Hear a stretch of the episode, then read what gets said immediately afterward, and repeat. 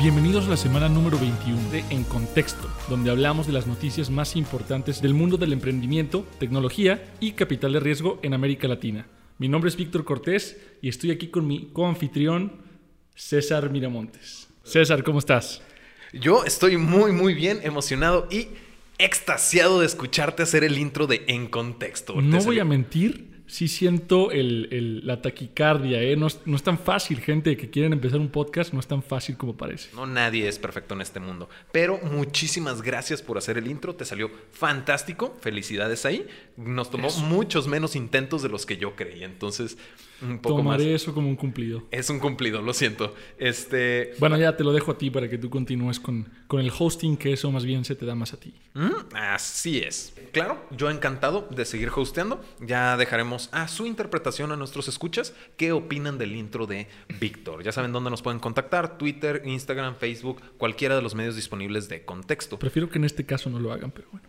Nah, mándenmelo a mí, yo con muchísimo gusto hago el, el, dato estadístico. Vamos comenzando, ¿no? La primera noticia, vamos a empezar desde México. México con la startup Bitso. Bitso es un crypto exchange, ¿no? Y justamente la noticia como tal es que prevén una, un crecimiento exponencial en las remesas uh -huh. realizadas por criptomonedas de hasta el 20%, ¿no? Sí, de, del 2.5 en el año pasado, prevén que este 2020 cerremos con 20%, un incremento del 20% en las transacciones. Esto me parece muy interesante a mí porque se llegó a dudar de las criptos con una aplicación real eh, y la transaccionabilidad diaria. Ya estamos viendo una aplicación que realmente hace sentido y que realmente, digámoslo así, no está tan forzada.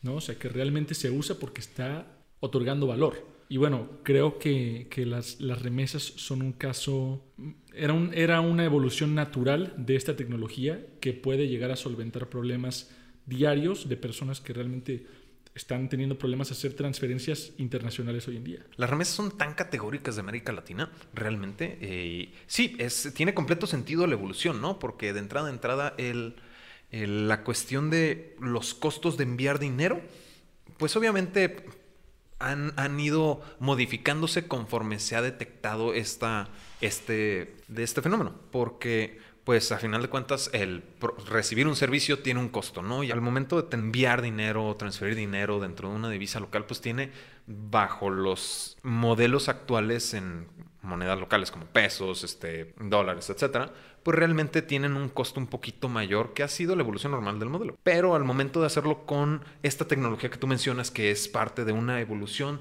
normal y con sentido, pues realmente tanto el ahorro de dinero como otro tema que tocábamos la semana pasada con el CEO de Crypto Buyer, era la cuestión de la seguridad financiera al momento de trabajar con criptomonedas, ¿no? El... Más bien la, la, estabilidad. La estabilidad, bueno, suena raro decir estabilidad financiera cuando hablo de criptomonedas, porque realmente antes era únicamente un instrumento de mera especulación. Y este siempre ha sido como el enfoque que, que la mayoría de personas le habían dado. Últimamente está siendo aplicada para el tema de las remesas. Y la verdad es que en Latinoamérica, como tú bien dices, este es un, un caso de aplicación espectacular. Países con altas tasas de inflación necesitan formas de resguardar su dinero fiat, ¿no? Su dinero, uh -huh. El dinero, digamos, la moneda nacional que, que puede perder o puede variar en el valor intrínseco de un día para otro es muy agotador vivir así. Entonces, en estos casos, las criptomonedas, por loco que parezca, pueden proveer cierta estabilidad. Y bueno, obviamente la facilidad de la transferencia, al ser un sistema descentralizado, también otorga muchos beneficios, ¿no? Y lo interesante aquí es los casos particulares en los que puedes ver esto. Si bien el caso Estados Unidos-México hace mucho sentido, ¿no? Uh -huh. Y es donde Bitso tiene mayor enfoque, Actualmente vemos casos interesantes de transferencias de remesas de otros países latinoamericanos a Venezuela, por ejemplo, o de argentinos salvaguardando el valor de su dinero en la misma plataforma. Entonces, esto es interesante. Lo, vemos, lo vimos con CryptoBuyer la semana pasada, lo vemos con Bitso ahora. Value, una startup también colombiana, venezolana que participó en Y Combinator, el último batch, también está haciendo algo muy similar con justamente esta oportunidad de mercado de gente enviando dinero a Venezuela para el uso local. Entonces, eh, definitivamente estamos viendo ya una evolución y una aplicación con mucho más sentido. Y da esta, esta, esta seguridad, ¿no? Al, mismo usuario. Por lo menos yo considero que eh, al momento de tú adoptar esta moneda tienes una certidumbre mayor en el valor de tu dinero de un día para otro, por lo menos desde mi perspectiva, ¿no? Sí, o sea, en ese sentido sí, y, por eso es que menciono que me parece loco, ¿no? Porque realmente las criptomonedas han sido sujetas a especulación importante en los últimos años y sus, sus precios realmente pueden cambiar de un día para otro de manera significativa. Lo más importante incluso es que en ciertas criptomonedas, como por ejemplo Bitcoin, hay tenedores de este vehículo, de, esta, de este valor, que poseen grandes cantidades y pueden alterar, con una sola transacción de, gran peso, pueden alterar el, el, precio, ya sea para arriba o para abajo, de manera significativa. Entonces, sí conlleva cierto riesgo. Lo interesante aquí es cómo, aunque son muy riesgosas, pueden incluso ayudarte a protegerte ante la inflación. Eso es lo que a mí me parece muy, muy interesante. No es ah. lo que me parece interesante y es lo que me parece pues curioso, ¿no? Cómo un activo especulativo puede ayudarte a tener más seguridad que el mismo gobierno de tu país. Sí, pero también creo que la garantía de transparencia creo que también es algo que, que te permite esa, esa certidumbre, ¿no? Sí, definitivamente sí, sí existe mayor confianza por lo que implica la tecnología blockchain. Y bueno, también ya existen nuevas tecnologías, nuevas infraestructuras de blockchain que ya funcionan más como un instrumento derivado. Existen ya los stablecoins, que también son monedas que representan o replican el valor de un activo subyacente. O sea, eh, hay criptos que ya replican el valor del dólar, ¿no? Entonces, esas criptomonedas ya ya entonces te facilitan salvaguardar el valor de, otro, de otra divisa. Ya hay otras tecnologías que nos están ayudando a, lograr estos, estas metas, pero, o sea, hablando en términos generales de cómo comenzaron las criptomonedas, eso sí me parece muy interesante, ¿no? Ok, entonces ya tiene un poquito más, eh, más, más de sentido cuando ahí discutíamos a finales del año la cuestión de que el término de blockchain ya estaba más sobreusado, ¿no? Que era como la palabra unicornio. Entonces, hablando de esta cuestión de, transparencia en blockchain, pues realmente a mí me, gustaría entrar a la siguiente noticia que es eh, Contratista Visible, que es esta startup panameña que nace buscando dar la transparencia en las obras públicas entre gobierno y ciudadanía. La idea nace a partir de los eh, papeles de Panamá, los Panama Papers, y pues realmente el buscar esta transparencia, a mí me llamaba mucho la atención la cuestión de que no implementaran el, pues algún modelo de blockchain, justamente, que permitiera una visibilidad certera del uso de recursos y certera del uso de múltiples eh, factores que involucran en un proyecto gubernamental, ¿no? Contratista visible, la tecnología como tal, eh, para quienes no la conozcan, es meramente una plataforma a la cual el departamento encargado de cierta obra o proyecto público con recursos gubernamentales debe registrar cómo van, ¿no? Tanto quién es el funcionario a cargo del proyecto, qué proyecto, el progreso que lleva dicho proyecto, el presupuesto asignado y obviamente la fecha límite para dar de nuevo esta transparencia, ¿no? Y, o sea, lo introduzco aquí por esta cuestión de que si estamos hablando de transparencia y el tener esta opción de blockchain que me permita a mí, pues realmente ver todo lo involucrado, siento que ya con lo que tú platicas en la cuestión de, de, blockchain, pues es un poquito más entendible cómo dependen ya un poco más de los de una parte terciaria que verifica la información proporcionada, ¿no? Sí, definitivamente em, blockchain tiene sus aplicaciones. Bueno, supuestamente tiene sus aplicaciones. En Contratista Visible no se ve esta tecnología. Realmente la tecnología fundamental detrás de la página es, es bastante sencilla es un portal en, el que los usuarios pueden ver el estatus de los proyectos gubernamentales, ¿no? Y en el que los políticos o los funcionarios públicos deben actualizar el estatus de dichos proyectos. Me parece muy bueno, sobre todo eh, como resultado de la, de la situación de Panama Papers. Hay otras empresas que se están involucrando más en la industria gubernamental y que sí están usando blockchain para mejorar los procesos. Por ejemplo, la, brasileña Smartmatic, que se, llaman a sí mismos como la empresa de las elecciones, permite ya llevar a cabo elecciones realmente de, cualquier nivel gubernamental a través de blockchain. Entonces los usuarios votan con un hardware literalmente de la empresa y esta transacción se lleva a cabo en un ledger eh, electrónico basado en infraestructura blockchain que, que no permite alterar los resultados de las transacciones. En el caso de contratista visible, no hay ninguna transacción dentro de la plataforma, lo que yo tengo entendido. Entonces, hasta la fecha no hace sentido introducir una tecnología como blockchain. Y ese es el caso. Cuando nada más la usas como herramienta de ventas, ¿no? la palabra blockchain, es cuando pierde ese sentido. A veces no es necesario que tenga esta tecnología si no se va a implementar de una forma práctica. Entonces, en el caso de contratista visible, puede que en un futuro la lleguen a implementar. Actualmente en lo que están haciendo no es tan necesario. Sin embargo, la solución en sí a mí me parece muy buena. Digo, ahorita en dónde puedes ver eso, ¿no?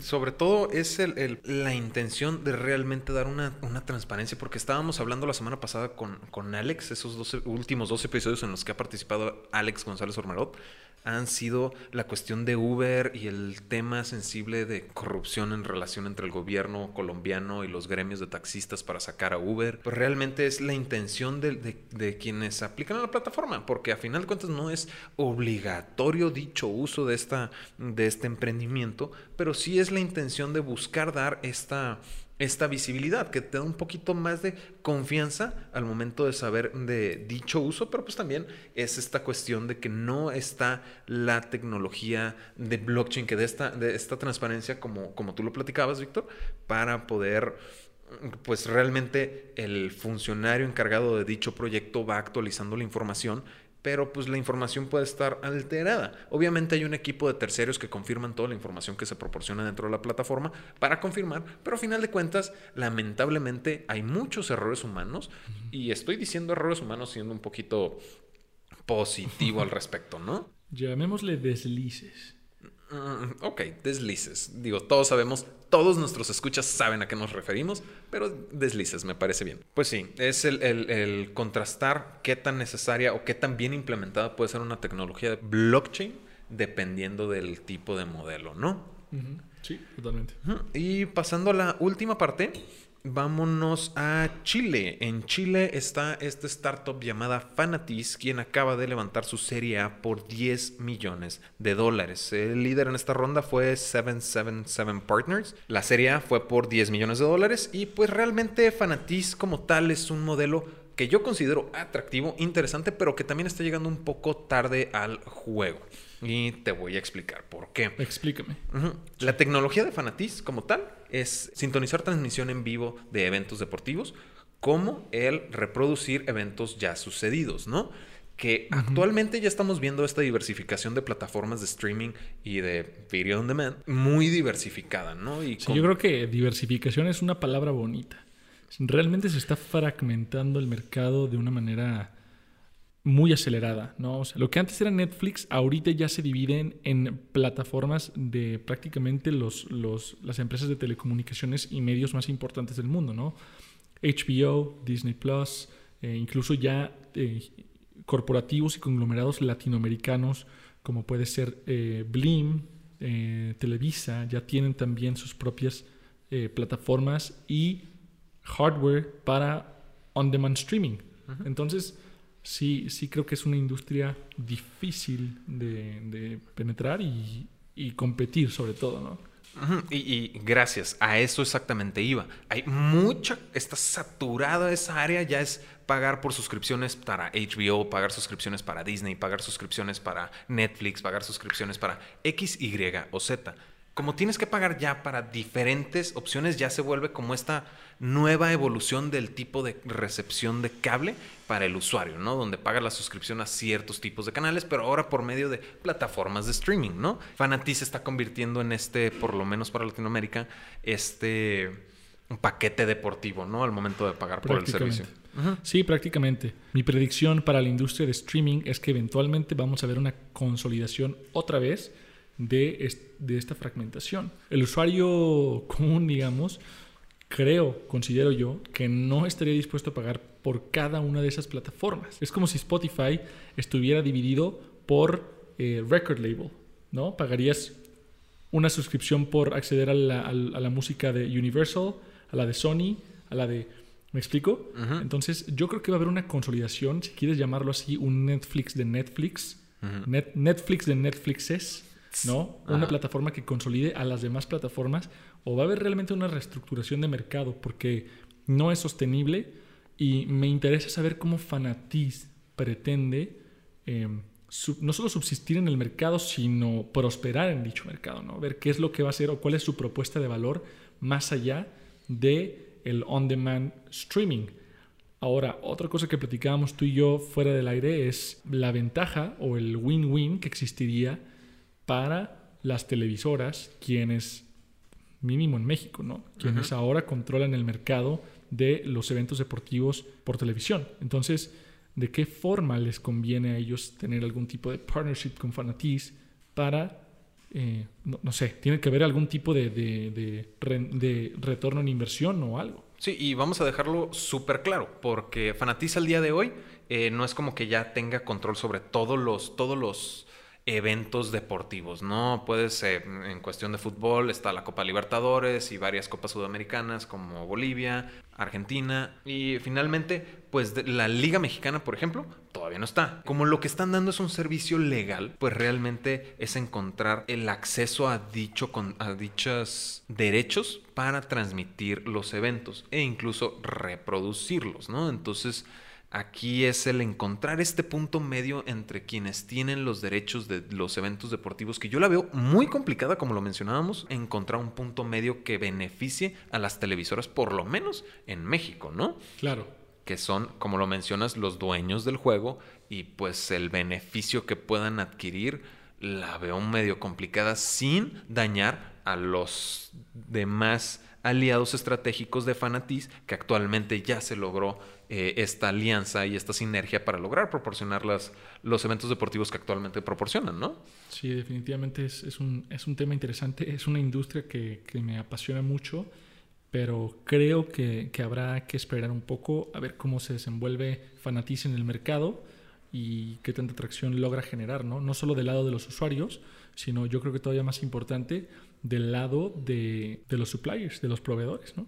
pues no es como que se encuentran en la, en la libertad. Digo, no es como que yo tenga acceso directo a los, a los contratos, ¿no? Pero mm, pensando en este punto medio que estén buscando es el, ok, bueno, pues si yo te voy a dar derechos de la liga mm, brasileña de fútbol, pues realmente antes de hacer eso, pues yo necesito recibir también algo, ¿no? Y te voy a pedir, yo veo que ya tienes la Liga Argentina, pues permíteme ciertos derechos para yo también transmitirla, pero pues también aquí quien está perdiendo es, como lo mencionas, ¿no? Todas eh, las partes involucradas en el, en el modelo.